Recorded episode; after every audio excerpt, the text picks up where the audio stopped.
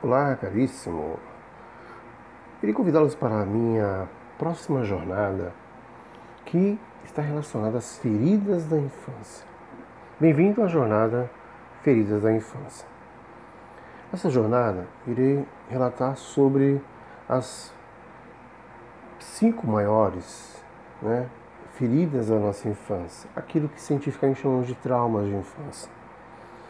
Qual criança nunca passou e nunca irá passar por uma rejeição. Rejeição da mãe no colo, rejeição da mãe, do pai, dos irmãos, da família. E o gatilho da rejeição irá acompanhar para todo sempre, até na fase adulta. Qual a criança que nunca sentiu ou sentirá a dor do abandono, sentimento de abandono, como um desprezo mais profundo, né? E qual a criança que nunca irá ser humilhada? Essa ferida da humilhação, ela é muito profunda e algumas pessoas, quando são humilhadas, elas se tornam cada vez mais introvertidas e vão gerando, então, os gatilhos neuropsíquicos emocionais.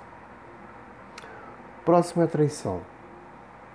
Quando uma criança se sente traída pela mãe, pelo pai, há uma indignação muito profunda no seu sistema simpático e parasimpático. Todo o seu corpo, todo o seu ser entra em processo autodestrutivo.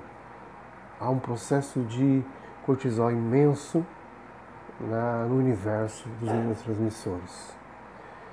E o quinto e último, a injustiça.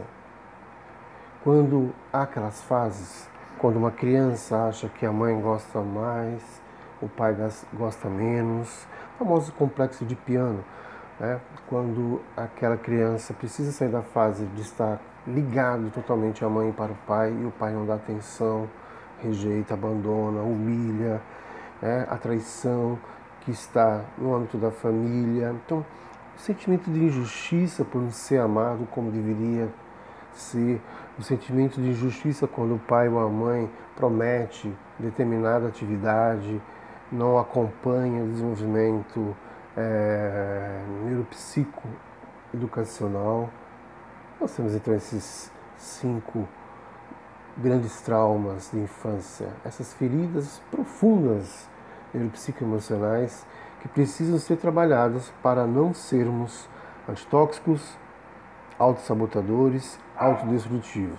Então, nós iremos ver as necessidades que nós passamos né, quando não foram resolvidas. Então, se eu tenho uma necessidade não resolvida, nós vamos entrando num ciclo né, das neuropsicopatologias da vida cotidiana. Então, o que nós iremos fazer nessa jornada é propor um caminho para a libertação. Então, a jornada ela está com o subtema de jornada cura das feridas da infância que carregamos para a vida adulta. Então, bem-vindos a essa jornada das feridas da infância, seu caminho para a libertação. Algumas pessoas perguntam o que é trauma infantil. Bom, trauma infantil são todos os traumas de infância geralmente se referem às experiências traumáticas que ocorreram às crianças com idade entre 0 e 12 anos e logo após na adolescência. Mas as bases são rejeição, gatilhos de abandono, humilhação, traição injustiça. Algumas pessoas também é, sempre nos perguntam, né? Como nós somos é, cientistas dessa área e trabalhamos nessa área de é, saúde mental, como se livrar de um trauma de infância? É o que nós mais apresentamos. Então, vou dar aqui algumas dicas. Por exemplo, quando alguma coisa, algum evento né, antecipar o gatilho da rejeição, do abandono, da humilhação, traição, justiça, você tem que fazer a seguinte coisa. Aprenda a respirar profundamente. É o famoso 758. Inspira sete vezes, segura contando mentalmente cinco vezes o ar e solta oito vezes pela boca. Volta ao normal após um evento traumático Pode parecer impossível, mas a sua ansiedade no sistema parasimpático será controlada. 2. É sempre bom praticar exercícios físicos para aliviar a dor emocional. O exercício físico é uma forma de ajudar o corpo a libertar endorfina, e a endorfina ela vai acalmar essas dores emocionais. 3. Crie uma rotina saudável de leitura de livros, de momentos lúdicos, mas não esquecer do seu dever, da sua obrigação. 4. Cultivar hobbies, né? ter contato com a natureza, ter contato com a água, ter contato com animais, ter contato com a sua neuropsicossocialização é muito importante. Quinto, faça terapia para superar o seu trauma. Se você não consegue fazer sozinho, você precisa procurar se tem plano ou não tem plano, procura pessoas na, na sua região, na sua cidade, que tem um trabalho gratuito, um grupo gratuito, seja dentro de alguma eh, religião, religiosidade ou é, nos órgãos públicos. Uma pessoa também pode nos perguntar como saber se ela tem algum trauma de infância. Bom, acho que ninguém escapa, né? Mas tudo que está relacionado a trauma emocional está relacionado com o trauma de infância. Dois, quando uma pessoa fala eu não tive uma infância, então óbvio que ela já está falando que ela teve esses, no mínimo, cinco bastante presentes na vida dela. Quando ó, na fala, né, o analisando sempre escreve, né, não palavra por palavra, mas parece que eu perdi algo, mas não sei bem o que é. Entende que isso? Essa coisa meio desconexa, a pessoa parece que perdeu algo, mas não sabe o que é. Ela está falando de algo mais profundo na personalidade dela, algo neuropsicoemocional neurocognitivo comportamental, emocional e pensamento. Algo que um pensamento mais uma emoção negativa gerou esse trauma. Algumas pessoas falam sempre tenho relacionamentos ruins. Parece que nunca faço boas escolhas. Então, com certeza, a pessoa tem uma ferida de infância muito profunda. As pessoas que querem encontrar no seu parceiro, seu pai ou sua mãe, por exemplo. Não sou muito emotivo, procuro mais o racional. Veja bem, mecanismo de racionalização é uma defesa, né? São mecanismos de defesa psicológica. Então, não sou muito emotivo. Todos nós somos emotivos, somos racionais. Né? Quanto mais racional, menos emotivo. Mas somos muito emotivos e somos racionais. Então, quando a pessoa fala que sou, é, não sou muito emotivo, toma cuidado, que pode ser um discurso, né? Onde os significados significantes são é, neurônio espelho, digamos assim, ou um reflexo daquilo que estou falando, ou o oposto. 7. Medo de falar em público e introversão. Nós chamamos isso de fobia social. É uma coisa que dá para se trabalhar muito fácil em terapia. Isso eu já trabalhei em uma única sessão, já a pessoa bem resolvida já consegue superar. Agressividade e impulsividade. Bom, aquela pessoa muito agressiva, muito impulsiva, com transtorno de ansiedade, com certeza tem um trauma para ser trabalhado, é, pesquisado e fazer, né, no mínimo, né, um trabalho de cura interior, de libertação. Bom, um dos principais tipos de trauma que nós trabalhamos, quando uma pessoa passa por um assalto, por exemplo, né, a vítima do assalto ela sofre uma pressão psicológica diabólica, né, muito intensa, enquanto está é, aquele templo né, sobre refém do criminoso. Outro trauma é quando acontece algum acidente, um acidente de moto, de carro, por exemplo. Eu tive um acidente de, de moto, tive traumas não só físicos como psicológicos. Eu não podia ver um filme com ninguém caindo ou, ou bicicleta, que eu já tinha uma reação é, neural muito esquisita, tive que reverter isso. Também temos é, violência sexual, aquela pessoa que é abusada, aquela pessoa que às vezes não é abusada, mas é direcionada a uma violência sexual, né? É, por necessidade ou por algum motivo qualquer precisa de trabalho. É, abortos, uma pessoa que tentou abortar, participou influenciou e quis o aborto, ou aquela pessoa que é, sofreu um aborto. Eu tive um caso uma vez de um, uma paciente minha num congresso que ela não, não sabia porque que o marido surtou quando eles entraram no transatlântico e estava em alto mar. Ele saiu correndo, gritando, tirou a roupa e foi para a cabine. Ficou totalmente nu lá, numa posição de feto. Aí ela me contando essa história, a gente conseguiu chegar a uma cura mais profunda até uma memória traumática dela de 4 a 6 meses, onde descobrimos que é, a mãe provocou um aborto naquela pessoa e quando ela se viu numa situação inconsciente de aborto, né, um local, um navio fechado, circulado de água por volta, então nós concluímos e finalizamos a, o diagnóstico do marido dela através dela. Mudanças drásticas na vida, claro, sempre que há mudanças drásticas existe renúncia, cobra-se borracha, apagar umas coisas e escrever outras. E é muito difícil para as pessoas que levam a paulada da vida ter mudanças radicais. Nossa memória, nosso cérebro é muito preguiçoso, gosta daquilo que é conveniente. É, um outro é fim de relacionamentos afetivos. Nós sabemos que os adolescentes sofrem muito isso, né? Na pré-adolescência com as paixonites agudas, depois na adolescência com as paixonites e crise, né? As famosas paixões têm muitas desilusões, é, gatilhos obsessivos, neuróticos de perseguição e de ciúmes e delírios bastante é, pervertidos e neuróticos. Quando há perda de entes queridos, sim, com certeza. Quando a pessoa não consegue passar os quatro estágios de luto, como diz Freud, ela vai carregar o defunto na mente, no coração dela, e isso vai atrapalhar, vai ser um fardo para ela e para as pessoas que a cercam. E é sempre interessante procurar uma terapia da área que seja cognitiva, que trabalhe com as cognições, com as faculdades mentais e comportamental. A pessoa precisa ter uma cobrança mental, uma, uma cobrança juízo prático, ok? É, quais os tipos de traumas que nós temos? É isso daí. Mas o que é um trauma emocional? Traumas psicológicos são sequelas emocionais. Então, quando nós falamos sobre trauma emocional, lógico, então nós pensamos nos traumas neuropsicológicos, neurais, mentais e é óbvio, né?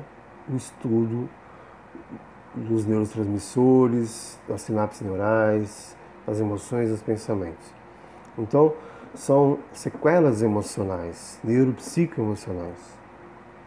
Elas são deixadas por uma experiência que causou imensa dor. Então, nós temos pensamentos e uma situação emocional negativa, ruim, que causou sofrimento, dor psíquica ao traumatizado. Então ela internalizou com a memória auditiva, visual ou a do tato, do paladar, do olfato, seja com algum gatilho dos nossos sentidos externos para internos, e teve aí uma é, ideia, um pensamento, Junto com isso veio o sentimento ruim. Tal experiência nós chamamos de evento traumático. E é de tal magnitude na vida dessa pessoa, neuropsicoemocional, que afeta profundamente o comportamento, o pensamento e os sentimentos dessa pessoa. Essa pessoa fará de tudo de forma irracional para tentar se livrar, mas provavelmente não irá ocorrer e algumas irão até cair nas mãos dos psiquiatras tomando remédio para o resto da vida. Então, o que acontece na infância não fica na infância, mas fica para a vida toda.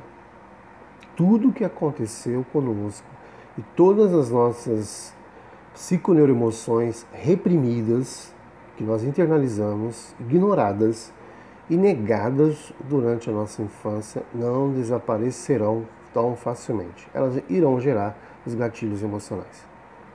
Então, por que será que nós não lembramos muito da nossa infância? Bom, a grande dificuldade que todos nós temos para recuperar nossas memórias da nossa primeira infância é uma intriga muito grande a ciência, a neurociência, as ciências experimentais, e há muito tempo né, as crianças né, são é, objeto de violência no processo de bagunças nas sinapses neurais. Então, essa ligação entre os neurônios, os neurotransmissores, por meio é, das quais neurobioquimicamente as memórias se consolidam com pensamentos e emoções.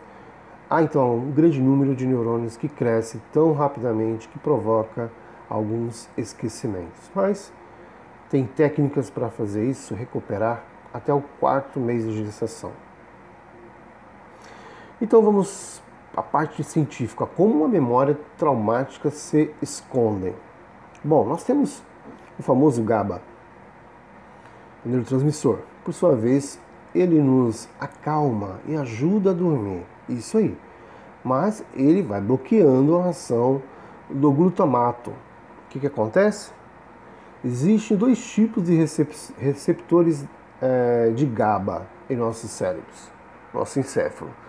E o experimento científico mostra-nos que também são esses receptores os quais ajudam a codificar as memórias de eventos traumáticos e guardá-las escondidas da nossa mente consciente. Então ela fica no nosso inconsciente mais profundo.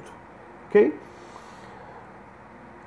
Por fim, como superar traumas e medos. Sete dicas para vocês agora que fazem parte da nossa jornada das feridas da infância ou tecnicamente a jornada dos traumas infantis.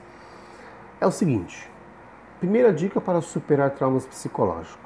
Converse com você mesmo. Escreva, grave um áudio. É normal que com o trauma recente ou antigo você não sinta uma certa vontade de conversar seja recente ou seja antigo, com ninguém.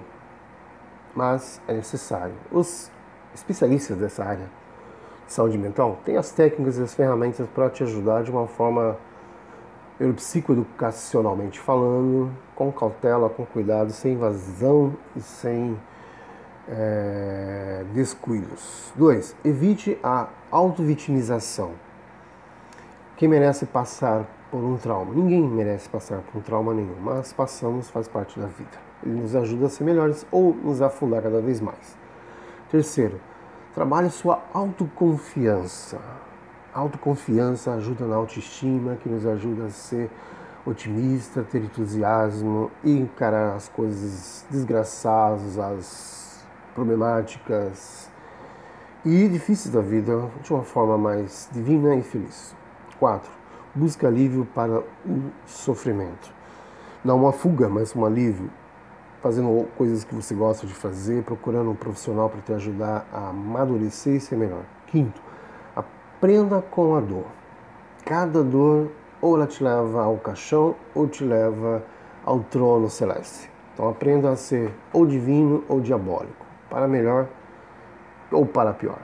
Sexto, Trace novos objetivos de vida e projetos e metas diárias, semanais, mensais e anuais. Sempre temos umas pequenas e desvantagens no nosso mundo, que tudo ocorre, tudo acontece e nos visita com surpresas não muito agradáveis. 7.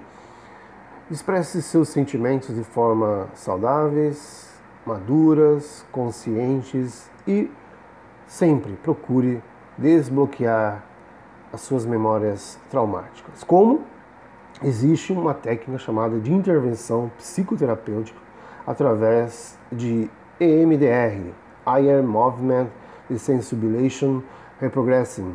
Então, é uma das técnicas, entre muitas, mais rápidas e eficazes para desbloquear o sistema nervoso de forma a permitir que o seu cérebro processe as experiências traumáticas e as armazene de um modo mais adaptativo, trabalhando ao seu favor.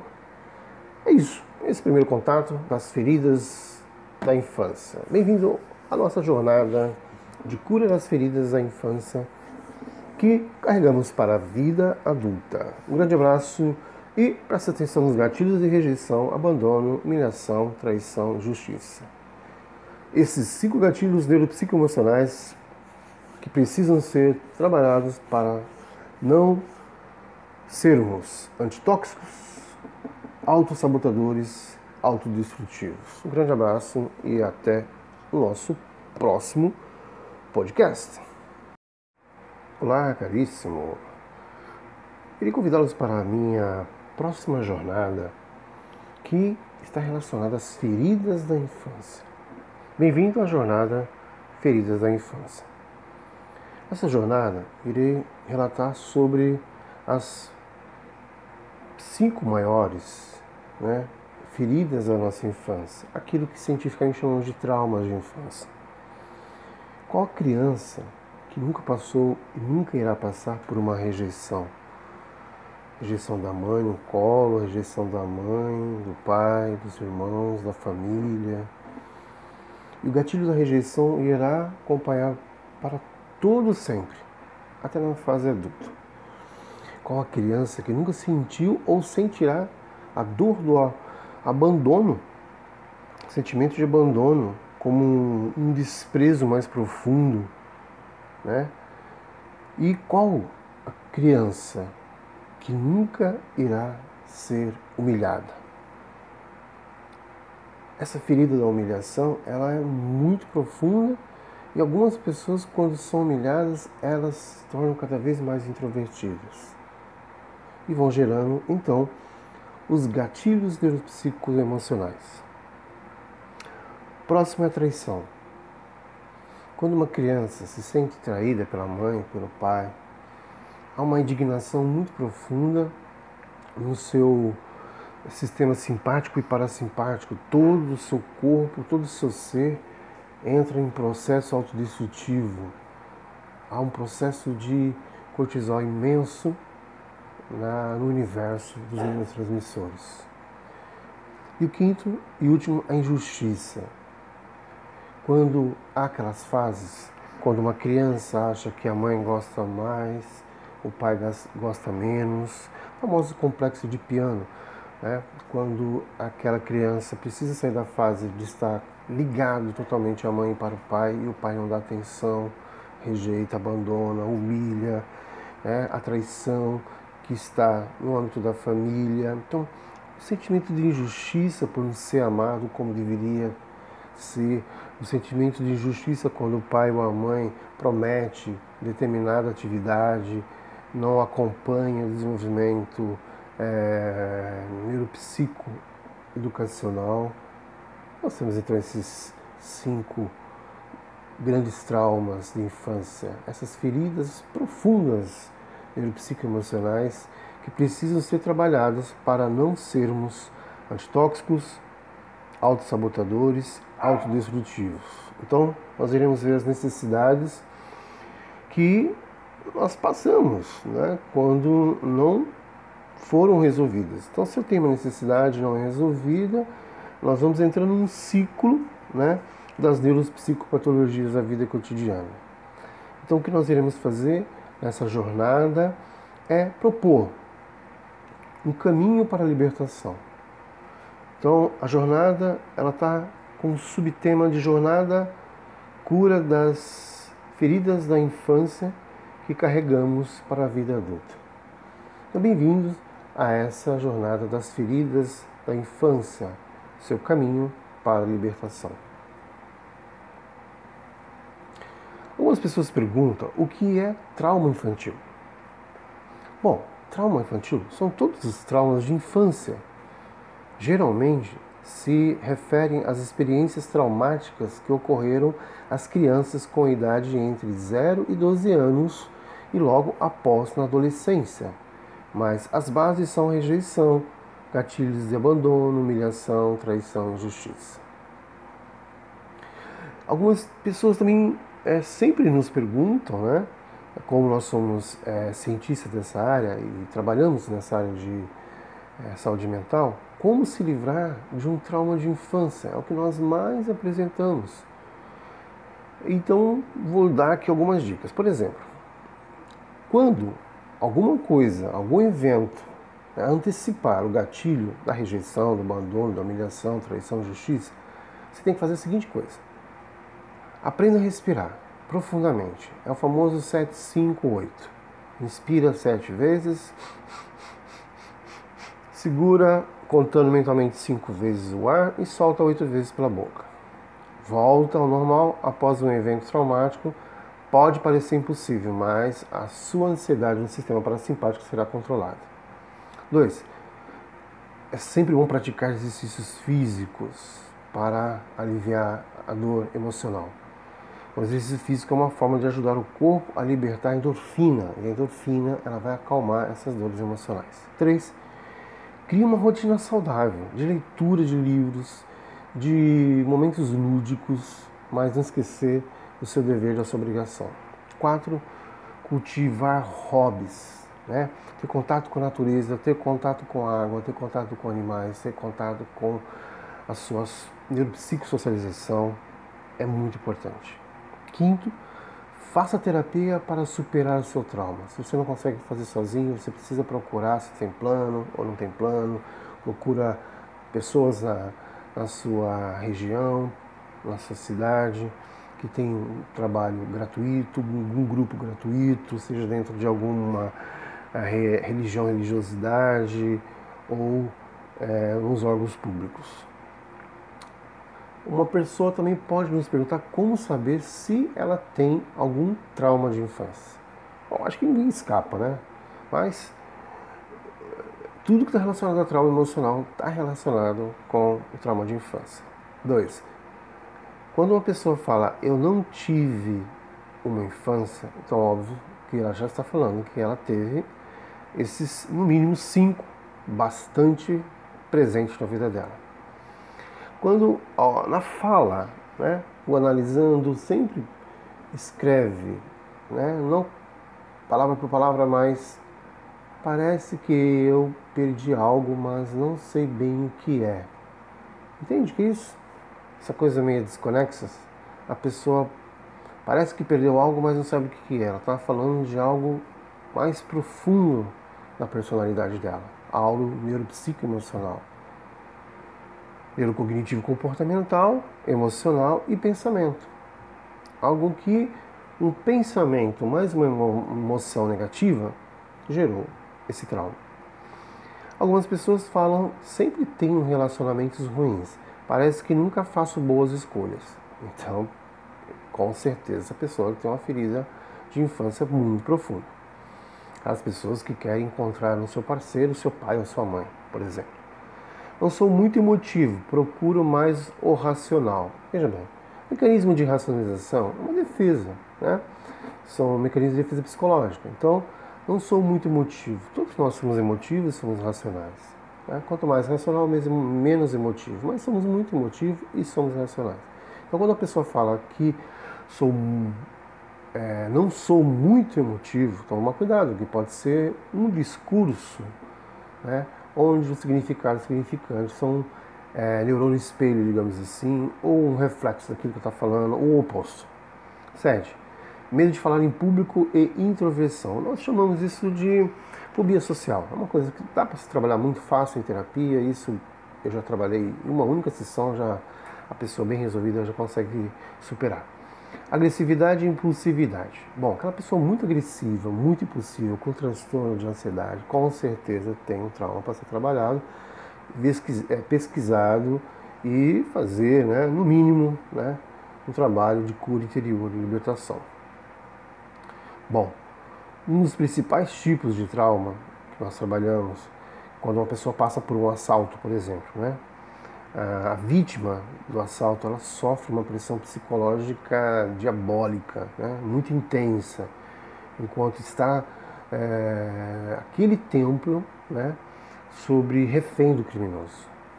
Outro trauma é quando acontece algum acidente, um acidente de moto, de carro, por exemplo. Eu tive um acidente de, de moto, tive traumas não só físicos como psicológicos. Eu não podia ver um filme com ninguém caindo ou, ou bicicleta, que eu já tinha uma reação é, neural muito esquisita e tive que reverter isso. Também temos é, violência sexual, aquela pessoa que é abusada, aquela pessoa que às vezes não é abusada, mas é direcionada a uma violência sexual, né?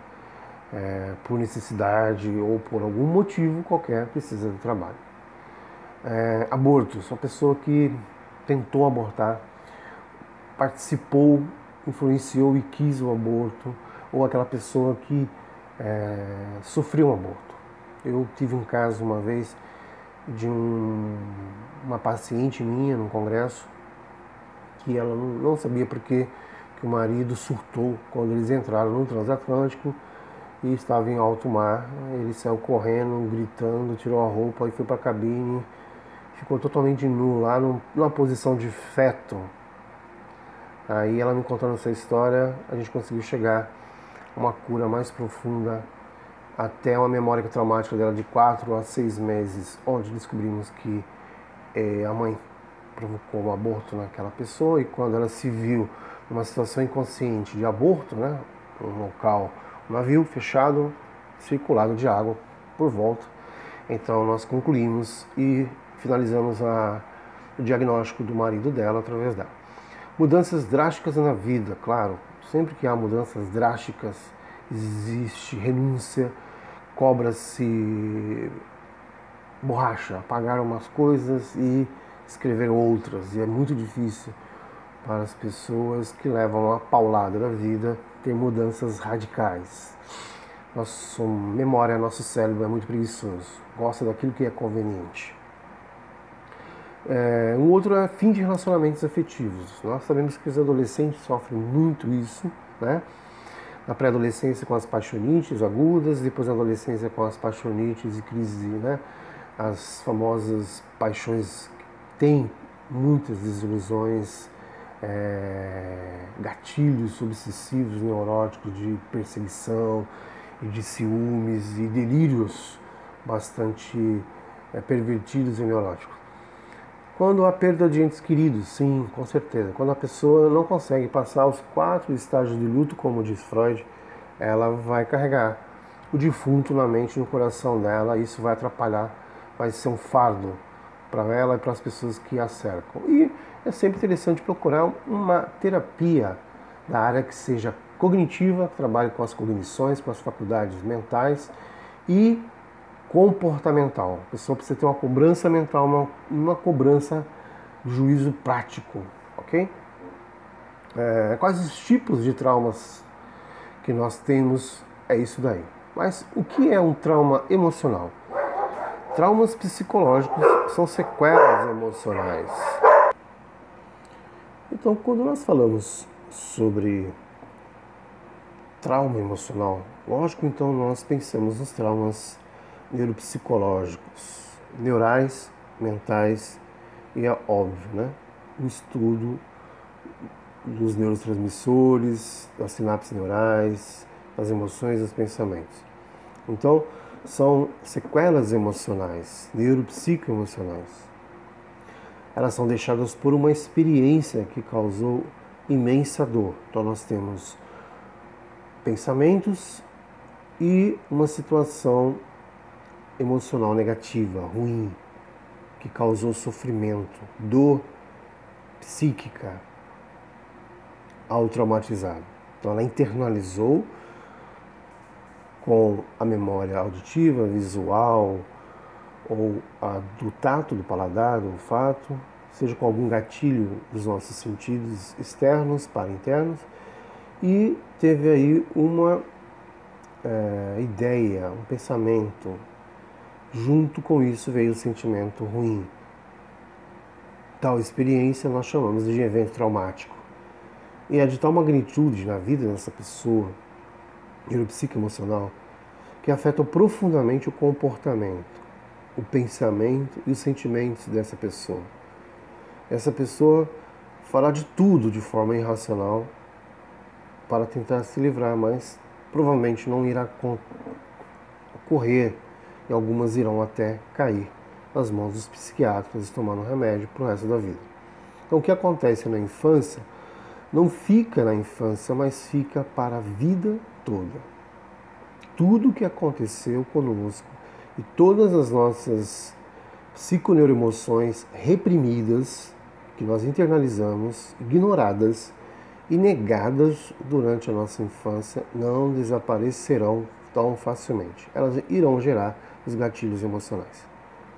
Então, por que será que nós não lembramos muito da nossa infância? Bom, a grande dificuldade que todos nós temos para recuperar nossas memórias da nossa primeira infância é uma intriga muito grande à ciência, à neurociência, às ciências experimentais. E há muito tempo né, as crianças né, são é, objeto de violência no processo de bagunças nas sinapses neurais. Então, essa ligação entre os neurônios, os neurotransmissores, por meio é, das quais neurobioquimicamente as memórias se consolidam com pensamentos e emoções. Há então um grande número de neurônios que cresce tão rapidamente que provoca alguns esquecimentos. Mas tem técnicas para fazer isso, recuperar até o quarto mês de gestação. Então vamos à parte científica, como uma memória traumática se esconde. Bom, nós temos o famoso GABA, o neurotransmissor. Por sua vez, ele nos acalma e ajuda a dormir. Isso aí. Mas ele vai bloqueando a ação do glutamato. O que, que acontece? Existem dois tipos de receptores é, de GABA em nossos cérebros, nosso encéfalo. E o experimento científico mostra-nos que também são esses receptores os quais ajudam a codificar as memórias de eventos traumáticos e guardá-las escondidas da nossa mente consciente. Então ela fica no nosso inconsciente mais profundo. Ok? Por fim, como superar traumas e medos. Sete dicas para vocês agora que fazem parte da nossa jornada das feridas da infância ou tecnicamente a jornada dos traumas infantis. É o seguinte: primeira dica para superar traumas psicológicos. Converse com você mesmo. Escreva, grave um áudio. É normal que com o trauma recente ou antigo você não sinta uma certa vontade de conversar, seja recente ou seja antigo, com ninguém. Mas é necessário. Os especialistas dessa área de saúde mental têm as técnicas e as ferramentas para te ajudar de uma forma psicoeducacionalmente falando, com cautela, com cuidado, sem invasão e sem é, descuidos. 2. Evite a autovitimização. Quem merece passar por um trauma. Ninguém merece passar por um trauma nenhum, mas passamos, faz parte da vida. Ele nos ajuda a ser melhores ou nos afundar cada vez mais. Terceiro, trabalhe sua autoconfiança. Autoconfiança ajuda na autoestima, que nos ajuda a ser otimista, ter entusiasmo e encarar as coisas desgraçadas, as problemáticas e difíceis da vida de uma forma mais divina e feliz. 4 busca alívio para o sofrimento. Não uma fuga, mas um alívio. Fazendo coisas que você gosta de fazer, procurando um profissional para te ajudar a amadurecer e ser melhor. Quinto, aprenda com a dor. Cada dor ou ela te leva ao caixão ou te leva ao trono celeste. Então aprenda a ser ou divino ou diabólico, para melhor ou para pior. Sexto, trace novos objetivos de vida e projetos e metas diárias, semanais, mensais e anuais. Sempre temos umas pequenas e desvantagens no nosso mundo, que tudo ocorre, tudo acontece e nos visita com surpresas não muito agradáveis. 7. Expresse seus sentimentos de forma saudáveis, maduras, conscientes e sempre procure desbloquear as suas memórias traumáticas. Como existe uma técnica chamada de intervenção psicoterapêutica através de EMDR, Eye Movement Desensibilization Reprogressing. Então, é uma das técnicas, entre muitas, mais rápidas e eficazes para desbloquear o sistema nervoso de forma a permitir que o seu cérebro processe as experiências traumáticas e as armazene de um modo mais adaptativo, trabalhando ao seu favor.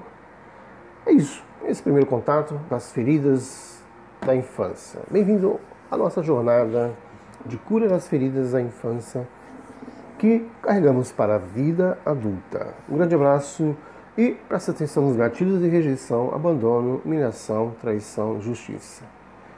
Esses cinco gatilhos neuropsicoemocionais que precisam ser trabalhados para não sermos antitóxicos, autossabotadores, autodestrutivos. Um grande abraço e até o nosso próximo podcast.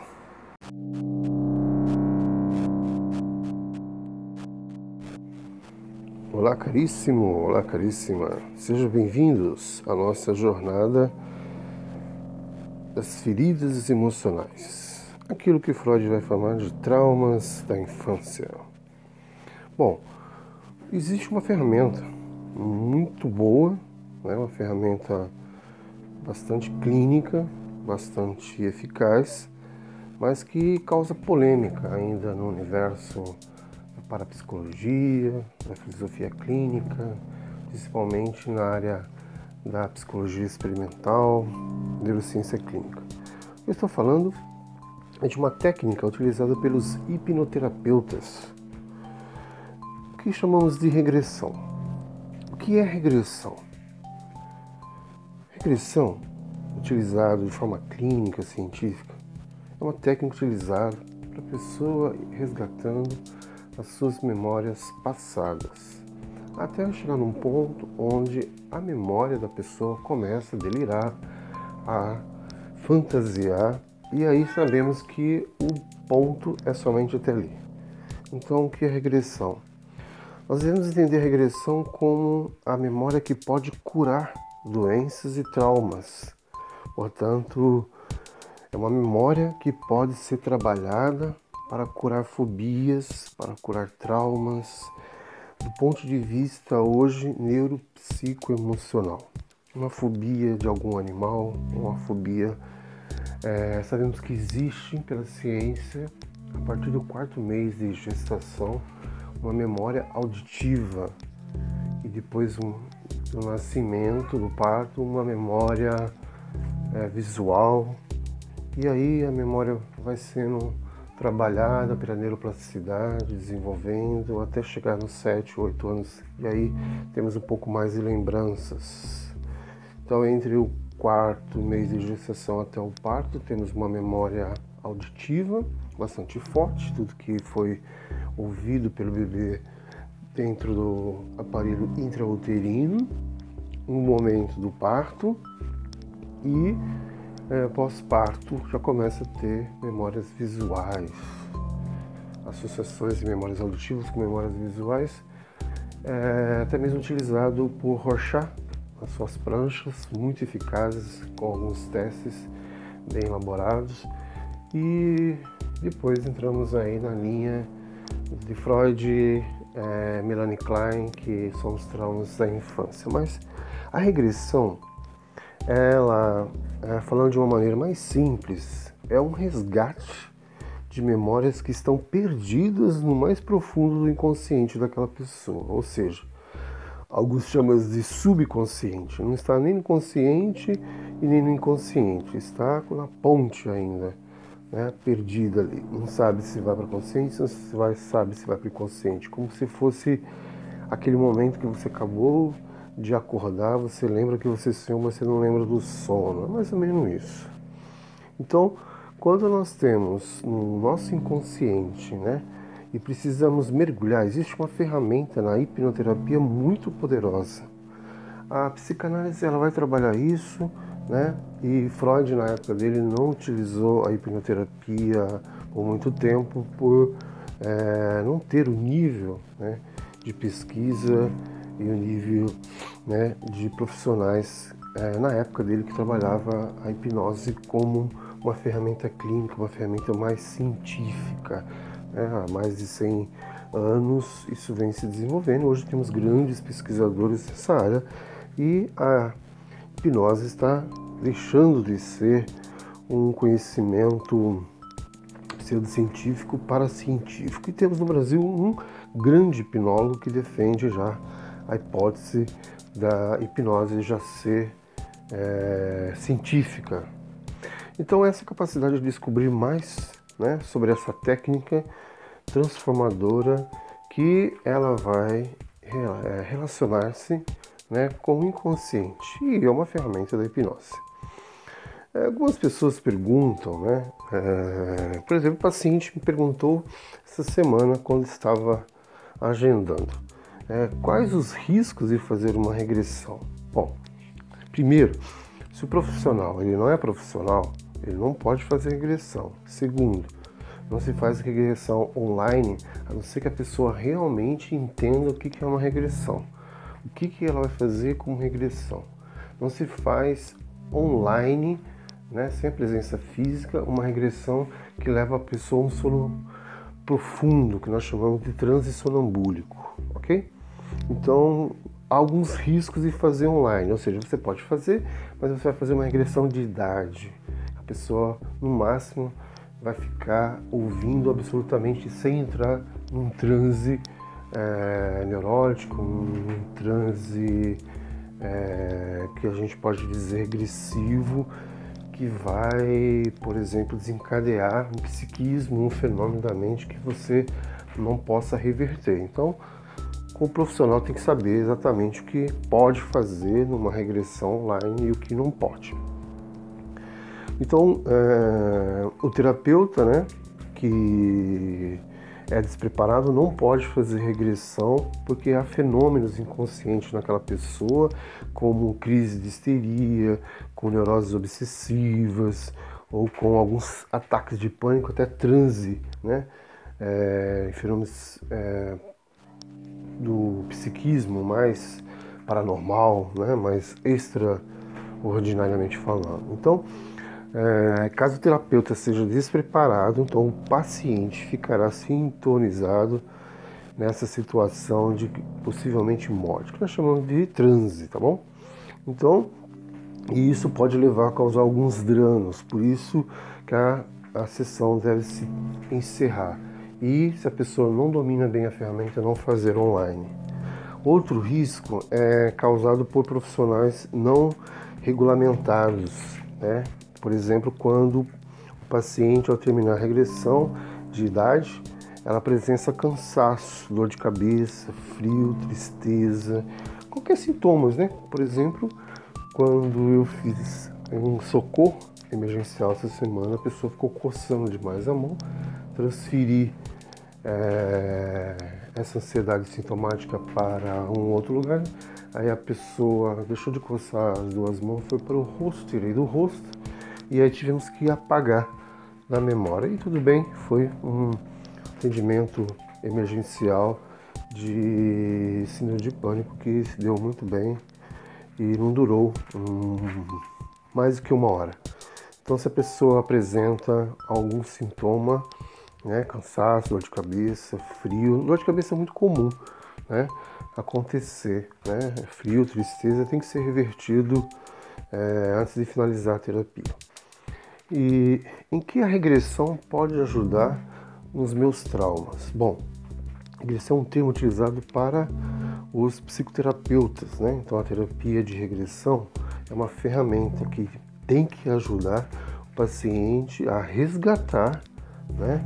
Mais profundo do seu inconsciente, né? As raízes mais profundas dos fatos do passado dela, a história do passado dela e assim criar possibilidades para que essa pessoa reestruture, ressignifique, né? faça uma resiliência né? e essas experiências vivenciais na vida dela favoreçam ela a ser uma pessoa melhor, né? porque esses tipos de situações tóxicas, autossabotadoras, estão causando sofrimento para ela. Então essa pessoa né, o profissional ele tem que conseguir traçar um caminho, uma rota para a cura dessas feridas emocionais. Por isso, na hipnose ericksoniana, a qual eu sigo nessa, nessa linha de ferramenta de cura clínica, a terapia de vidas passadas é uma metáfora de cura. Né? Quando se fala de terapia de vidas passadas, é uma metáfora de cura que, na verdade, é uma regressão de idade né, fazendo né, uma análise profunda do inconsciente, da história de vida, de traumas, né? e é uma ferramenta muito utilizada, tá bom? Então, terapia de vidas passadas no campo da ciência, no campo da hipnose ericksoniana, significa que é uma metáfora de cura, tá certo? É, o tempo de uma regressão normalmente depende de cada pessoa, depende do profissional, se ele depende muito, se ele sabe muito, se ele estudou muito, se ele domina muita técnica, ela não passa de uma hora e meia, duas horas. Por exemplo, eu faço menos de uma hora, tá bom? Os valores são variados. Quem faz a regressão? A regressão faz parte de uma psicoterapia dos profissionais que trabalham com hipnose. Mas para você é, poder fazer psicoterapia em qualquer linha, mesmo com quem não trabalhe com regressão, é bom você procurar né, um profissional com formação em hipnose clínica ou hipnoterapia. É possível fazer uma regressão sozinho? É importante você lembrar que nem todo mundo consegue fazer uma autorregressão de imediato. A persistência também pode fazer parte do processo. Para que serve a regressão de vidas passadas? Que é uma regressão, como eu falei, né? Regressão de vidas passadas no campo da ciência, da, da clínica é uma terapia né, para a cura e tem como objetivo único tirar os traumas neuropsicoemocionais que prejudicam a pessoa de alguma forma. E esses traumas são gerados por acontecimentos é, não bem resolvidos e isso vai se repetindo até na vida adulta e até na velhice, incomoda muito a pessoa e prejudica ela demais. Né? e está relacionado a pensamentos, sensações e principalmente emoções que ficam atrapalhando, causando mal e prejudicando a sociabilidade daquela pessoa, até mesmo a, a relação interpessoal dela e conjugal e parentesco. Bom, é, como é feita uma terapia né, de cura interior regressiva? Essa terapia de cura interior regressiva de idade é, parte do princípio que o indivíduo consegue acessar lembranças antigas, né, no estado de, de transe, como se ele estivesse ouvindo tudo, mas sem as faculdades críticas prejudicando. Então, o indivíduo consegue acessar lembranças antigas, bem primitivas, né, com o objetivo de identificar em que situação surgiu ou qual é o causador de determinado trauma. Por exemplo, Freud é muito importante o sonho, né? Tinha uma paciente, uma senhora já de 77 anos, ela tem dois filhos médicos formados há mais de 30 anos e ela me perguntou por que sonhava tanto. Estava num quarto, quarto mês de, de tratamento né, psicanalítico e ela me falava muito sobre um sonho. E nesse sonho, quando a gente aplicou essa técnica né, de terapia de cura regressiva interior, para investigar os traumas mais profundos de infância, é, nós conseguimos então abordar um determinado trauma, né? uma vivência dela que estava totalmente ligado. Então aquilo que ela sonhava nada mais nada menos era um, é, uma, um filme né, registrado no inconsciente dela quando ela era criança e esses pensamentos, né, essa vivência histórica dela verdadeira estava impregnado de emoções autotóxicas, sabotadoras, que o cérebro não estava resolvendo durante o sono dela. Então ela sonhava e quando a gente fez essa técnica, abordamos essa técnica e identificamos a situação que elas um dia, quando muito criança, 3, 4 anos, foi na padaria, ela morava em Minas Gerais e nessa padaria, né, bastante afastado da cidade, na zona rural, tinha é, um campo muito grande, né, pastos e tal. E um dia ela entrou nessa padaria, estava lá comprando e de repente entrou um boi dando chifrada né, para todo lado e ela entrou e se escondeu. E aí o sistema simpático para simpático dela colocou ela no sistema de luta e fuga, de sobrevivência, de morte, né? E é isso que estava gerando no caso, né? essa fobia dela irracional e esses sonhos né, que prejudicavam muito é, durante décadas, né, imagino, mais de 70 anos ela tinha esse sonho, mais de 70 anos que ela tinha esse pesadelo e numa única sessão acabou tudo isso, né? Porque ela descobriu realmente, né, conscientemente, ela foi naquele dia, nós fizemos a ressignificação, nós fizemos uma resiliência, nós fizemos ali a cura das feridas emocionais naquele dia e ela nunca mais teve problema, nunca mais e praticamente foi curada né, do transtorno do sono. Ela pôde dormir muito bem e era uma pessoa que tomava Rivotril para dormir, né? tomava um remédio muito possante e indiquei para ela falar para os filhos, né, que assinava a receita de Rivotril para não mais, porque ela não necessitava mais de uma Rivotril para dormir e para para cuidar dessa desse TAG, né, transtorno de ansiedade generalizada que causava até dormindo uma crise de ataque de pânico. Fui curada esses sintomas causados por esse trauma de infância. É, como é a, o processo de, de regressão clínico? Bom, a regressão clínica é um processo de recuperação de conteúdos históricos verdadeiros que estão guardados no mais profundo do inconsciente da pessoa. Né? É uma imersão é, nos neurônios espelhos, neurônios que causam a neuroplasticidade e nos neurônios relacionados à neuropsicobioquímica daquelas, daquele evento onde há pensamentos, memórias traumáticas e é, sentimentos R, né, tóxicos. Então, é, isso pode ser feito por um meio né, da hipnose clássica clínica do Milton Erickson, né, simplesmente por uma indução simples, uma técnica do hipnotista, do PNL e dos coaching, né, mas é uma técnica específica da hipnoterapia ou da hipnose clínica, que é uma indução simples que leva a pessoa a encontrar um estado de consciência alterada né, esses traumas, esses eventos e ressignificando, o profissional ajuda aquela pessoa a permitir resgatar aqueles conteúdos oníricos que às vezes aparecem no sono, no pesadelo, ou né, é, ressignificar aquela memória que causa uma fobia, que causa alguma lesão neuropsicoemocional. Onde você pode fazer uma regressão de cura interior? Bom, eu costumo falar de regressão de cura interior porque a metáfora regressão de vida passada é muito mal interpretada num campo é, da filosofia da religião, da sociologia da religião, da antropologia da religião, principalmente pela história de algumas religiões e principalmente por pessoas de dogmatismo e crenças religiosas bastante fundamentalistas.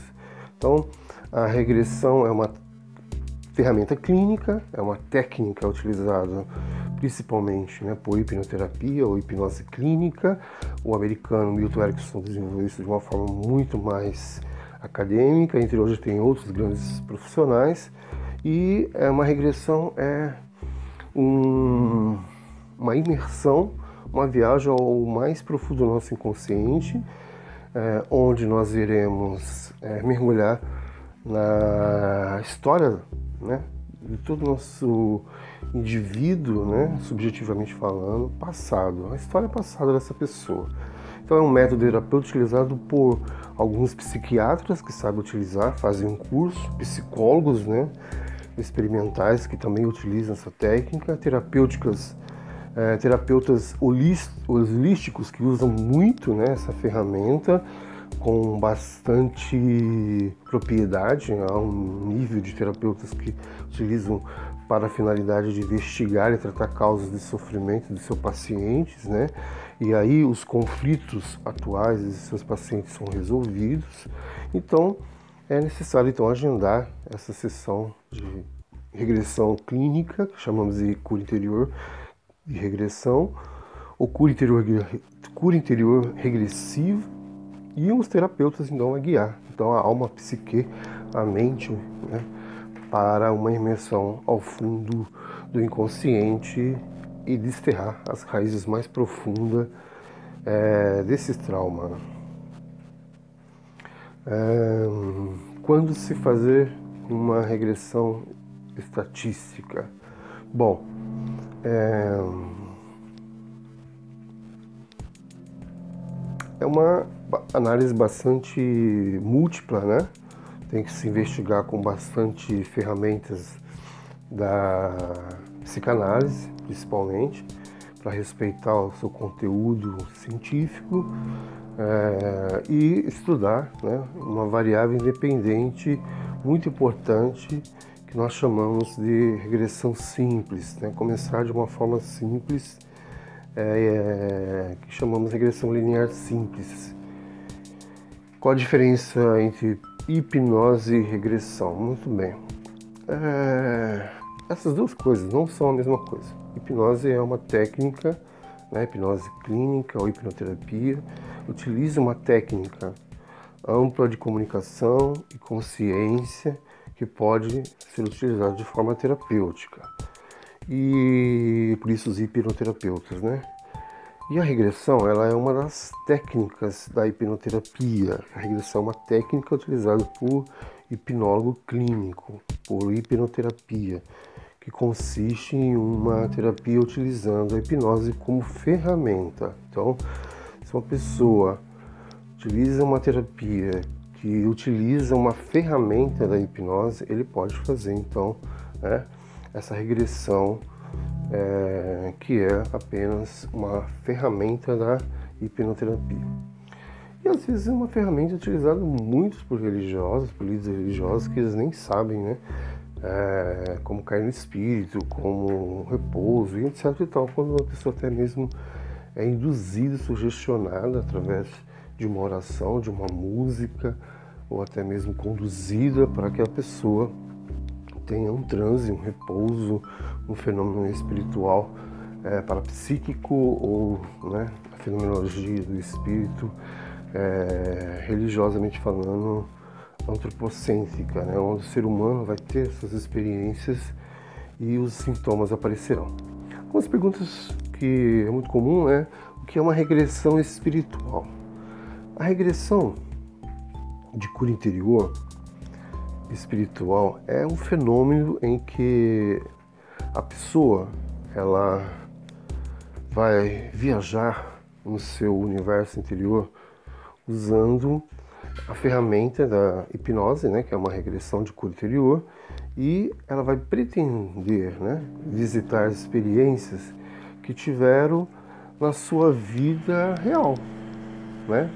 Então, não seguimos num plano espiritual que eu fui há 100 anos, 200 anos, 300 anos, porque sabemos que o nosso cérebro, quando chega no quarto mês de gestação, já começa a delirar, fantasiar, fabular e criar imensas coisas que estão relacionadas a um livro que a gente leu uma história que a gente assistiu, uma série que a gente participou, então tá ligado sempre com algo associativo e não, né, como alguns outros terapeutas podem trabalhar isso para aproveitar-se das situações oníricas e da fantasia, né, é, como pulsão de vida e morte. Então, às vezes é empregado como uma forma de terapia errada por alguns especialistas, né, que leva por esse lado aí holístico, é, transcendental e né, uns misticismos da vida aí que não cabe a, a epistemologia clínica, a epistemologia científica é falar. Então, às vezes, como uma ferramenta de pesquisa é muito boa, benéfica, ajuda muito a pessoa a se livrar daquelas é, diversões do nosso cérebro que é, nos prejudicam muito. Né? Então, tem que tomar muito cuidado com isso. Então, uma outra pergunta é se é possível ter lembranças, né? É, quando é, a gente nem imagina que existe. Então, o conceito, por exemplo, né? É, relacionado, impregnado à fé e misticismo, tem que ser tomado muito em conta, porque é, há uma multiplicação de relatos impressionantes, de lembranças no nosso inconsciente. E elas vão marcando uma suposta vida né, que atrai o que nós chamamos de interesse da ciência. Então, é, não trabalhamos clinicamente, cientificamente, com reencarnação, memória de vidas passadas, né, como regressão de vidas passadas, a não ser como o que a gente falei que é uma metáfora utilizado para uma regressão de cura interior.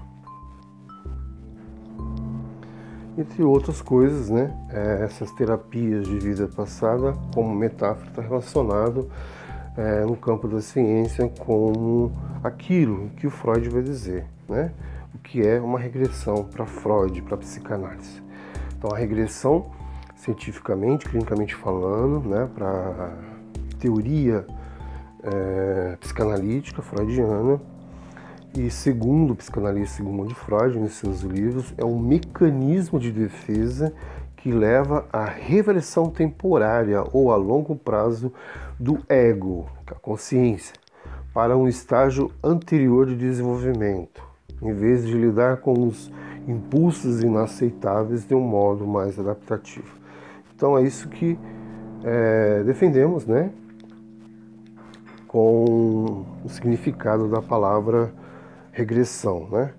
Então tem que tomar muito cuidado com essas análises de regressão, porque alguma pessoa fala o que é uma hipnose regressiva, né? Então, a hipnose regressiva é, é uma ferramenta, né?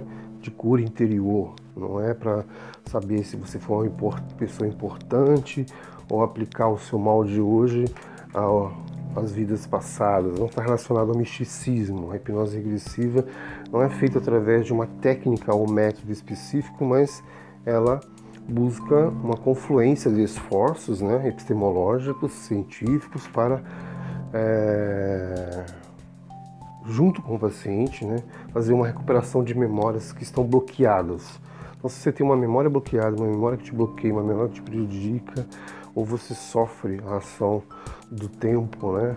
E se desgasta por algum transtorno, por alguma fobia.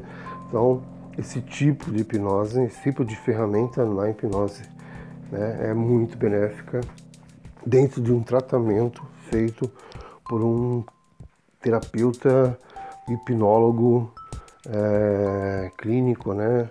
O hipnoterapeuta ou qualquer outro né, terapeuta, psiquiatra, psicólogo é, que saiba fazer e aplicar essa ferramenta, né, respeitando aquilo que nós sabemos muito bem, que está relacionado, por exemplo, é, na PNL, né, a, a, a hipnose propriamente dito clássica, né? Então, tomar muito cuidado com isso, porque a palavra regressão ela é um ato, um efeito de regredir, de voltar para trás na sua história. É um retorno para a sua história, é um resgate da sua história para ressignificá-la. Então é um movimento de direção do ponto que você está hoje para a sua história passada, né? É um retorno psíquico da sua história psíquica, dos fenômenos psíquicos da sua mente. E há um estágio anterior de uma evolução, desenvolvimento do indivíduo, onde essa situação de estresse ou conflito que ocorre hoje, são gatilhos que levam você ao estresse, gatilhos que levam você ao conflito de relacionamento, ele está relacionado a uma doença traumática, né? a uma enfermidade da sua alma e a um estágio cada vez mais profundo, algo que te leva a você se for uma velhice para fase adulta, fazer adolescência, pré-adolescência, infância, né, e por aí vai, até chegarmos, né, àquela memória mais antiga que podemos fazer com uma regressão de cura interior na fase, né, do nível neurológico da pessoa que está se socializando na escola ou no trabalho, ou mais ainda quando ela só vivia na família, ou mais ainda quando ela estava naquela fase que chamamos freudiamente de complexo de piano, de passagem dos afetos e do amor, carinho da mãe para o pai entre 4, 5, 6 anos, ou naquela fase onde temos os transtornos, né? E os traumas mais profundos que são relacionados à rejeição, injustiça, né? Que são esses cinco quatro, esses cinco que nós estamos trabalhando, relacionado possivelmente, né, quando a pessoa era até mesmo bebê.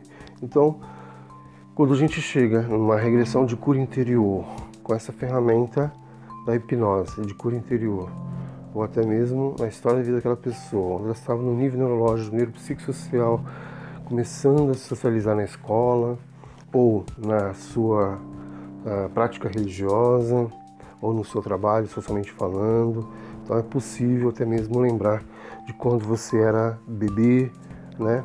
Mas não transcende isso para quando o cérebro começa a fabular, a delirar e a, de forma neurótica, obsessiva, compulsiva, lembrar da infância de uma forma onde você possa ressignificá-la, entendeu? É uma habilidade, é uma análise de dados, é uma forma de traçar a reta da sua cura interior, é uma forma de fazer uma ressignificação múltipla, né? onde todos os cinco níveis de gatilhos emocionais possam transformar você é, numa pessoa melhor, né? E esses mecanismos de defesa eles vão sendo elaborados e pesquisados. Por isso que na psicanálise, né, existe pelo menos 15 tipos de mecanismos de defesa conhecidos e nós explicamos, né, pelas teorias da psicologia, que podemos dizer entre uns da compensação, expiação, fantasia, formação reativa, identificação, isolamento, negação, projeção e regressão. E com esse mecanismo de defesa, nós vamos entrando no campo da psicanálise, depois no campo da ciência, mais a psicanálise, que é a neuropsicanálise, e aí, trabalhando esses mecanismos de defesa do ego, nós vamos interpretar esses traumas neuropsicoemocionais. Então é isso, essa jornada, hoje um pouco mais técnica, mas bastante benéfica. Bem-vindo à jornada dos traumas de infância, curando as feridas emocionais.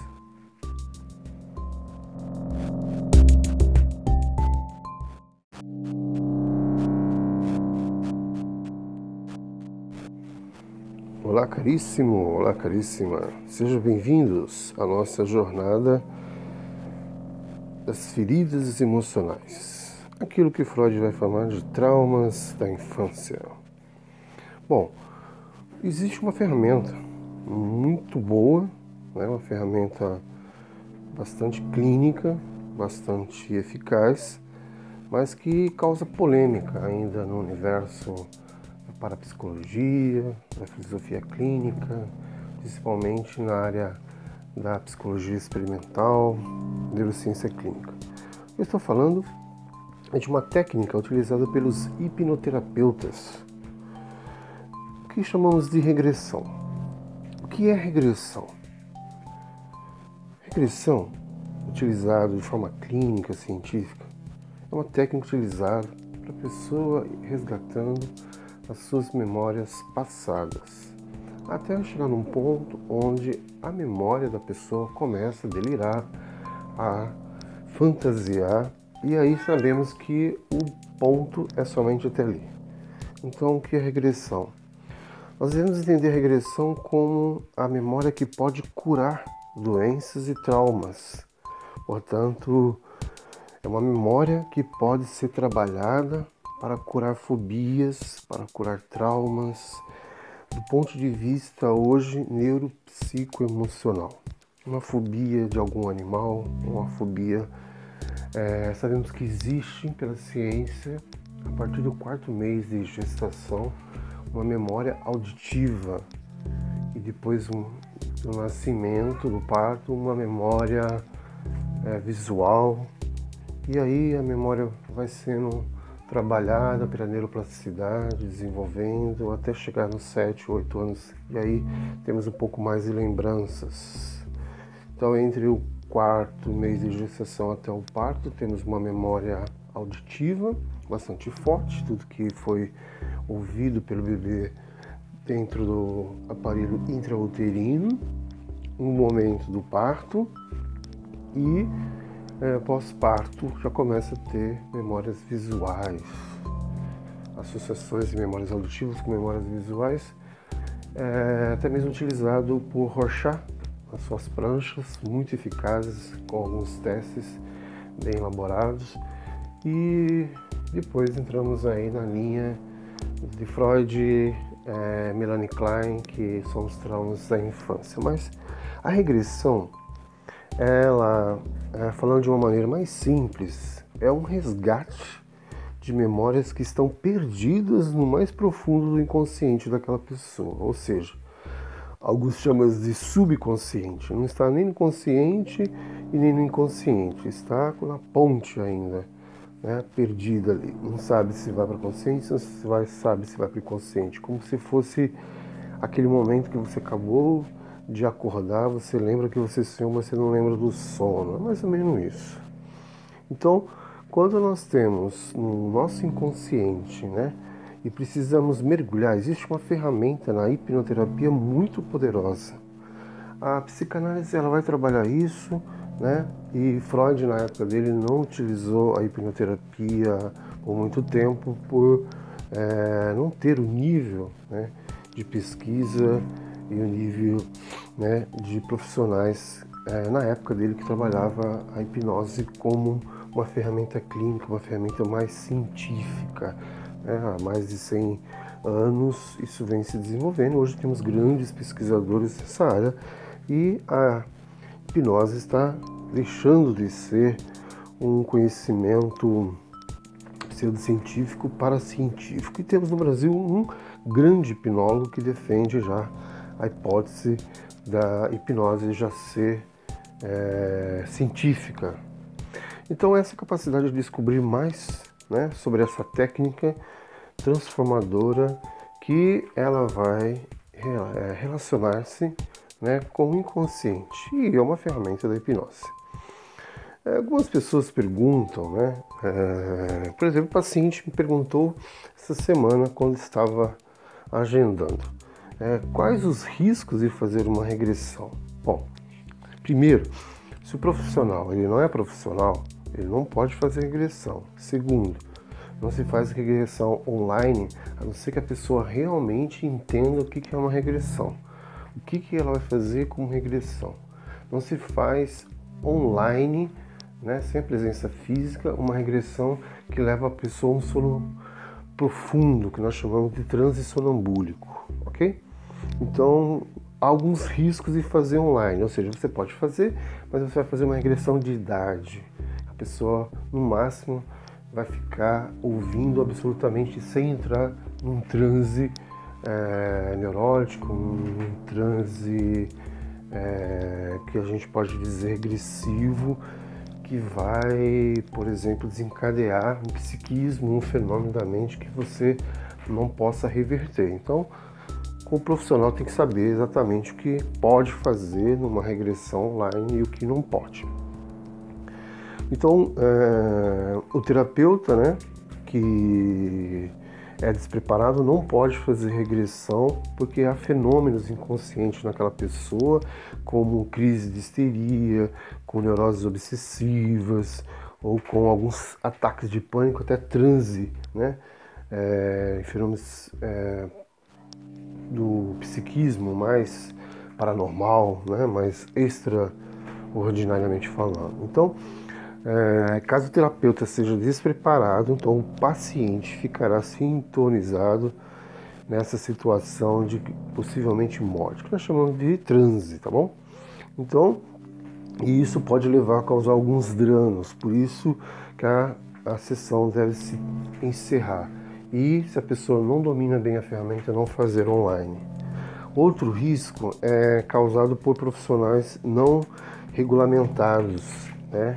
Por exemplo, quando o paciente, ao terminar a regressão de idade, ela apresenta cansaço, dor de cabeça, frio, tristeza, qualquer sintomas, né? Por exemplo, quando eu fiz um socorro emergencial essa semana, a pessoa ficou coçando demais a mão, transferi é, essa ansiedade sintomática para um outro lugar. Aí a pessoa deixou de coçar as duas mãos, foi para o rosto, tirei do rosto e aí tivemos que apagar na memória. E tudo bem, foi um atendimento emergencial de síndrome de pânico que se deu muito bem e não durou um, mais do que uma hora. Então, se a pessoa apresenta algum sintoma, né? Cansaço, dor de cabeça, frio. Dor de cabeça é muito comum, né? Acontecer, né? Frio, tristeza tem que ser revertido é, antes de finalizar a terapia. E em que a regressão pode ajudar nos meus traumas? Bom, Regressão é um termo utilizado para os psicoterapeutas, né? Então a terapia de regressão é uma ferramenta que tem que ajudar o paciente a resgatar, né? Mais profundo do seu inconsciente, né? As raízes mais profundas dos fatos do passado dela, a história do passado dela. E assim criar possibilidades para que essa pessoa reestruture, ressignifique né? faça uma resiliência né? e essas experiências vivenciais na vida dela favoreçam ela a ser uma pessoa melhor, né? porque esses tipos de situações tóxicas, autossabotadoras, estão causando sofrimento para ela. Então essa pessoa, né, o profissional, ele tem que conseguir traçar um caminho, uma rota para a cura dessas feridas emocionais.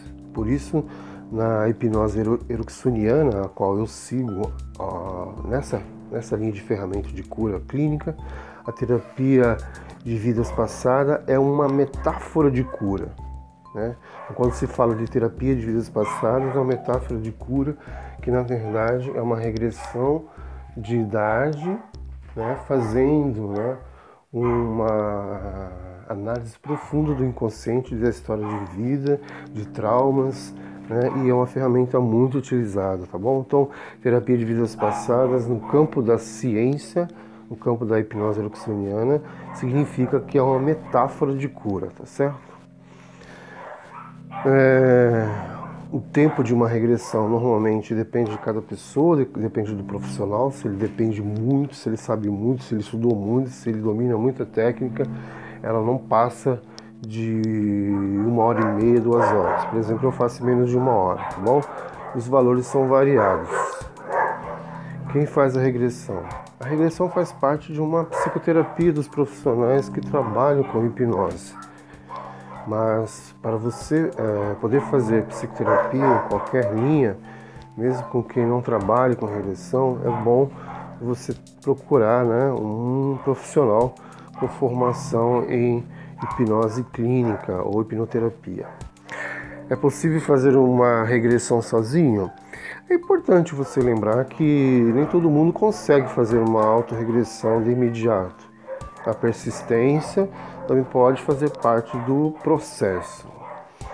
Para que serve a regressão de vidas passadas? Que é uma regressão, como eu falei, né? Regressão de vidas passadas no campo da ciência, da, da clínica é uma terapia né, para a cura e tem como objetivo único tirar os traumas neuropsicoemocionais que prejudicam a pessoa de alguma forma. E esses traumas são gerados por acontecimentos é, não bem resolvidos e isso vai se repetindo até na vida adulta e até na velhice, incomoda muito a pessoa e prejudica ela demais. Né?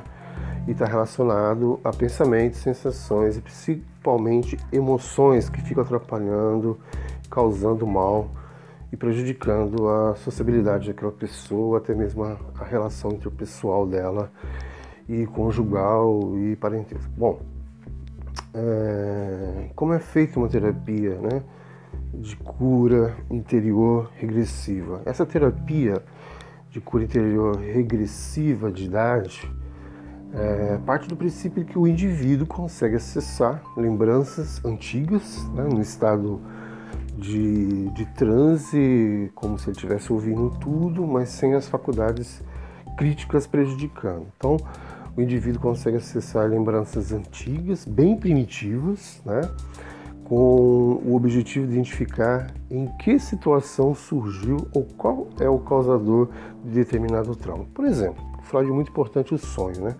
Tinha uma paciente, uma senhora já de 77 anos, ela tem dois filhos médicos formados há mais de 30 anos e ela me perguntou por que sonhava tanto. Estava num quarto, um quarto mês de, de tratamento né, psicanalítico e ela me falava muito sobre um sonho. E nesse sonho, quando a gente aplicou essa técnica né, de terapia de cura regressiva interior, para investigar os traumas mais profundos de infância, é, nós conseguimos então abordar um determinado trauma, né? uma vivência dela que estava totalmente ligado. Então aquilo que ela sonhava nada mais nada menos era um, é, uma, um filme né, registrado no inconsciente dela quando ela era criança e esses pensamentos, né, essa vivência histórica dela verdadeira estava impregnado de emoções autotóxicas, sabotadoras, que o cérebro não estava resolvendo durante o sono dela. Então ela sonhava e quando a gente fez essa técnica, abordamos essa técnica e identificamos a situação que elas um dia, quando muito criança, 3, 4 anos, foi na padaria, ela morava em Minas Gerais e nessa padaria, né, bastante afastado da cidade, na zona rural, tinha é, um campo muito grande, né, pastos e tal. E um dia ela entrou nessa padaria, estava lá comprando e de repente entrou um boi dando chifrada né, para todo lado e ela entrou e se escondeu. E aí o sistema simpático para simpático dela colocou ela num sistema de luta e fuga, de sobrevivência, de morte, né? E é isso que estava gerando no caso, né? Essa fobia dela irracional e esses sonhos, né, que prejudicavam muito é, durante décadas, né, imagino, mais de 70 anos que ela tinha esse sonho, mais de 70 anos que ela tinha esse pesadelo, e numa única sessão acabou tudo isso, né, porque ela descobriu realmente né, conscientemente ela foi naquele dia, nós fizemos a ressignificação, nós fizemos uma resiliência, nós fizemos ali a cura das feridas emocionais naquele dia e ela nunca mais teve problema, nunca mais e praticamente foi curada né, do transtorno do sono. Ela pôde dormir muito bem e era uma pessoa que tomava Rivotril para dormir, né? tomava um remédio muito importante e indiquei para ela falar para os filhos, né, que assinava a receita de Rivotril para não mais, porque ela não necessitava mais de uma Rivotril para dormir e para causar, para cuidar dessa desse TAG, né, transtorno de ansiedade generalizada, que causava até dormindo uma crise de ataque de pânico. Fui, fui curada esses sintomas causados por esse trauma de infância. É, como é a, o processo de, de regressão clínico? Bom, a regressão clínica é um processo de recuperação de conteúdos históricos verdadeiros que estão guardados no mais profundo do inconsciente da pessoa. Né? É uma imersão é, nos neurônios espelhos, neurônios que causam a neuroplasticidade e nos neurônios relacionados à neuropsicobioquímica daquelas daquele evento onde há pensamentos, memórias traumáticas e é, sentimentos R, né, tóxicos. Então, é, isso pode ser feito por um meio né, da hipnose clássica clínica do Milton Erickson, né, simplesmente por uma indução simples, uma técnica do hipnotista, do PNL, e dos coaching, né? Mas é uma técnica específica da hipnoterapia ou da hipnose clínica, que é uma indução simples que leva a pessoa a encontrar um estado de consciência alterada né, esses traumas, esses eventos e ressignificando, o profissional ajuda aquela pessoa a permitir resgatar aqueles conteúdos oníricos que às vezes aparecem no sono, no pesadelo, ou né, é, ressignificar aquela memória que causa uma fobia, que causa alguma lesão neuropsicoemocional. Onde você pode fazer uma regressão de cura interior? Bom, eu costumo falar de regressão de cura interior porque a metáfora regressão de vida passada é muito mal interpretada num campo é, da filosofia da religião, da sociologia da religião, da antropologia da religião, principalmente pela história de algumas religiões e principalmente por pessoas de dogmatismo e crenças religiosas bastante fundamentalistas. Então, a regressão é uma ferramenta clínica, é uma técnica utilizada principalmente né, por hipnoterapia ou hipnose clínica. O americano Milton Erickson desenvolveu isso de uma forma muito mais acadêmica, entre hoje tem outros grandes profissionais. E é uma regressão é um, uma imersão uma viagem ao mais profundo do nosso inconsciente, é, onde nós iremos é, mergulhar na história né, de todo o nosso indivíduo, né, subjetivamente falando, passado, a história passada dessa pessoa. Então é um método terapêutico utilizado por alguns psiquiatras que sabem utilizar, fazem um curso, psicólogos, né, experimentais que também utilizam essa técnica, terapêuticas, é, terapeutas holísticos que usam muito né, essa ferramenta com bastante propriedade, há um nível de terapeutas que utilizam para a finalidade de investigar e tratar causas de sofrimento de seus pacientes, né? E aí os conflitos atuais de seus pacientes são resolvidos. Então é necessário então agendar essa sessão de regressão clínica, que chamamos de cura interior de regressão, ou cura interior, cura interior regressiva, e os terapeutas então a guiar então a alma, a psique, a mente, né, para uma imersão ao fundo do inconsciente e desterrar as raízes mais profundas é, desses traumas. É, quando se fazer uma regressão estatística? Bom, é, é uma análise bastante múltipla, né? Tem que se investigar com bastante ferramentas da psicanálise, principalmente, para respeitar o seu conteúdo científico é, e estudar né, uma variável independente muito importante que nós chamamos de regressão simples, né? começar de uma forma simples, é, é, que chamamos de regressão linear simples.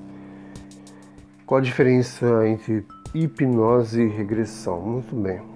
É, essas duas coisas não são a mesma coisa. Hipnose é uma técnica, né, hipnose clínica ou hipnoterapia, utiliza uma técnica ampla de comunicação e consciência que pode ser utilizada de forma terapêutica. E por isso os hipnoterapeutas, né? E a regressão, ela é uma das técnicas da hipnoterapia. A regressão é uma técnica utilizada por hipnólogo clínico, por hipnoterapia, que consiste em uma terapia utilizando a hipnose como ferramenta. Então, se uma pessoa utiliza uma terapia que utiliza uma ferramenta da hipnose, ele pode fazer então né, essa regressão é, que é apenas uma ferramenta da hipnoterapia. E às vezes é uma ferramenta utilizada muito por religiosos, por líderes religiosos, que eles nem sabem, né? É, como cair no espírito, como repouso e etc e tal, quando uma pessoa até mesmo é induzida, sugestionada através de uma oração, de uma música, ou até mesmo conduzida para que a pessoa tenha um transe, um repouso, um fenômeno espiritual é, parapsíquico ou né, a fenomenologia do espírito, é, religiosamente falando, antropocêntrica, né, onde o ser humano vai ter essas experiências e os sintomas aparecerão. Algumas perguntas que é muito comum é o que é uma regressão espiritual. A regressão de cura interior espiritual é um fenômeno em que a pessoa ela vai viajar no seu universo interior usando a ferramenta da hipnose, né, que é uma regressão de cura interior, e ela vai pretender né, visitar experiências que tiveram na sua vida real. Né? Então, não seguimos num plano espiritual que eu fui há 100 anos, 200 anos, 300 anos, porque sabemos que o nosso cérebro, quando chega no quarto mês de gestação, já começa a delirar, fantasiar, fabular e criar imensas coisas que estão relacionadas a um livro que a gente leu, a uma história que a gente assistiu, uma série que a gente participou. Então está ligado sempre com algo associativo e não né, como alguns outros terapeutas podem trabalhar isso para aproveitar-se das situações oníricas e da fantasia, né? É, como pulsão de vida e morte. Então, às vezes é empregado como uma forma de terapia errada por alguns especialistas, né? que leva por esse lado aí holístico, é, transcendental e né, uns misticismos da vida aí que não cabe a, a epistemologia clínica, a epistemologia científica é falar. Então, às vezes, como uma ferramenta de pesquisa é muito boa, benéfica, ajuda muito a pessoa a se livrar daquelas é, diversões do nosso cérebro que é, nos prejudicam muito, né? Então, tem que tomar muito cuidado com isso. Então, uma outra pergunta é se é possível ter lembranças, né? É, quando é, a gente nem imagina que existe. Então, o conceito, por exemplo, né, é, relacionado, impregnado à fé e misticismo, tem que ser tomado muito em conta, porque é, há uma multiplicação de relatos impressionantes, de lembranças no nosso inconsciente. E elas vão marcando uma suposta vida né, que atrai o que nós chamamos de interesse da ciência. Então, é, não trabalhamos clinicamente, cientificamente, com reencarnação, memória de vidas passadas, né, como regressão de vidas passadas, a não ser como o que a gente falei que é uma metáfora utilizado para uma regressão de cura interior. Entre outras coisas, né, é, essas terapias de vida passada, como metáfora, está relacionado é, no campo da ciência como aquilo que o Freud vai dizer, né? o que é uma regressão para Freud, para a psicanálise. Então, a regressão, cientificamente, clinicamente falando, né, para teoria é, psicanalítica freudiana, e segundo o psicanalista Sigmund Freud, nos seus livros, é um mecanismo de defesa que leva à reversão temporária ou a longo prazo do ego, a consciência, para um estágio anterior de desenvolvimento, em vez de lidar com os impulsos inaceitáveis de um modo mais adaptativo. Então é isso que é, defendemos, né? Com o significado da palavra regressão, né?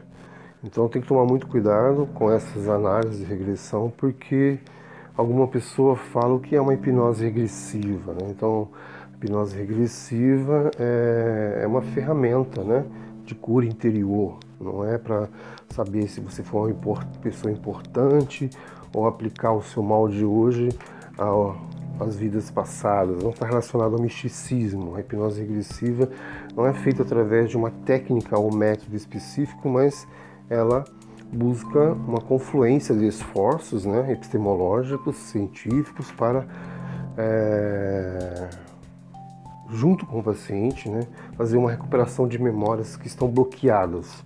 Então, se você tem uma memória bloqueada, uma memória que te bloqueia, uma memória que te prejudica, ou você sofre a ação do tempo, né, e se desgasta por algum transtorno, por alguma fobia, então esse tipo de hipnose, esse tipo de ferramenta na hipnose né, é muito benéfica dentro de um tratamento feito por um terapeuta hipnólogo é, clínico, né, o hipnoterapeuta ou qualquer outro né, terapeuta, psiquiatra, psicólogo é, que saiba fazer e aplicar essa ferramenta, né, respeitando aquilo que nós sabemos muito bem, que está relacionado, por exemplo, é, na PNL, né, a, a, a, hipnose propriamente dito clássica, né?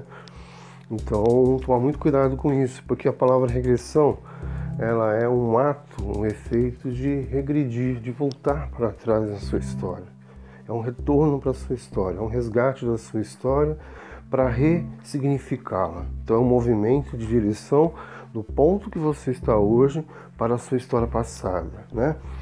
É um retorno psíquico da sua história psíquica, dos fenômenos psíquicos da sua mente. E há um estágio anterior de uma evolução, desenvolvimento do indivíduo, onde essa situação de estresse ou conflito que ocorre hoje, são gatilhos que levam você ao estresse, gatilhos que levam você ao conflito de relacionamento, ele está relacionado a uma doença, traumática, né? a uma enfermidade da sua alma e a um estágio cada vez mais profundo, algo que te leva a você, se for uma velhice, para a fase adulta, fazer adolescência, pré-adolescência, infância, né? e por aí vai, até chegarmos né? Àquela memória mais antiga que podemos fazer com uma regressão de cura interior na fase né, do nível neurológico da pessoa que está se socializando na escola ou no trabalho, ou mais ainda quando ela só vivia na família, ou mais ainda quando ela estava naquela fase que chamamos freudianamente de complexo de piano, de passagem dos afetos e do amor, carinho da mãe para o pai entre 4, 5, 6 anos, ou naquela fase onde temos os transtornos, né? E os traumas mais profundos que são relacionados à rejeição, injustiça, né? Que são esses cinco, quatro, esses cinco que nós estamos trabalhando, relacionado possivelmente, né? Quando a pessoa era até mesmo bebê.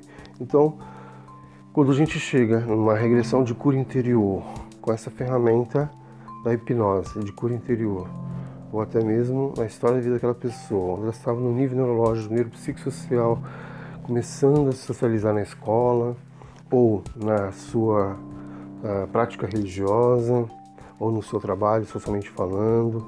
Então é possível até mesmo lembrar de quando você era bebê, né? Mas não transcende isso para quando o cérebro começa a fabular, a delirar e a, de forma neurótica, obsessiva compulsiva, lembrar da infância de uma forma onde você possa ressignificá-la, entendeu?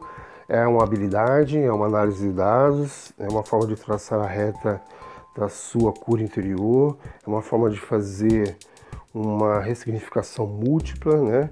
onde todos os cinco níveis de gatilhos emocionais possam transformar você é, uma pessoa melhor, né? E esses mecanismos de defesa eles vão sendo elaborados e pesquisados. Por isso que na psicanálise, né, existe pelo menos 15 tipos de mecanismos de defesa conhecidos e nós explicamos, né, pelas teorias da psicologia, que podemos dizer entre uns da compensação, expiação, fantasia, formação reativa, identificação, isolamento, negação, projeção e regressão. E com esse mecanismo de defesa, nós vamos entrando no campo da psicanálise, depois no campo da ciência, mais a psicanálise, que é a neuropsicanálise, e aí, trabalhando esses mecanismos de defesa do ego, nós vamos interpretar esses traumas neuropsicoemocionais. Então é isso. Essa jornada, hoje um pouco mais técnica, mas bastante benéfica. Bem-vindo à jornada dos traumas de infância, curando as feridas emocionais.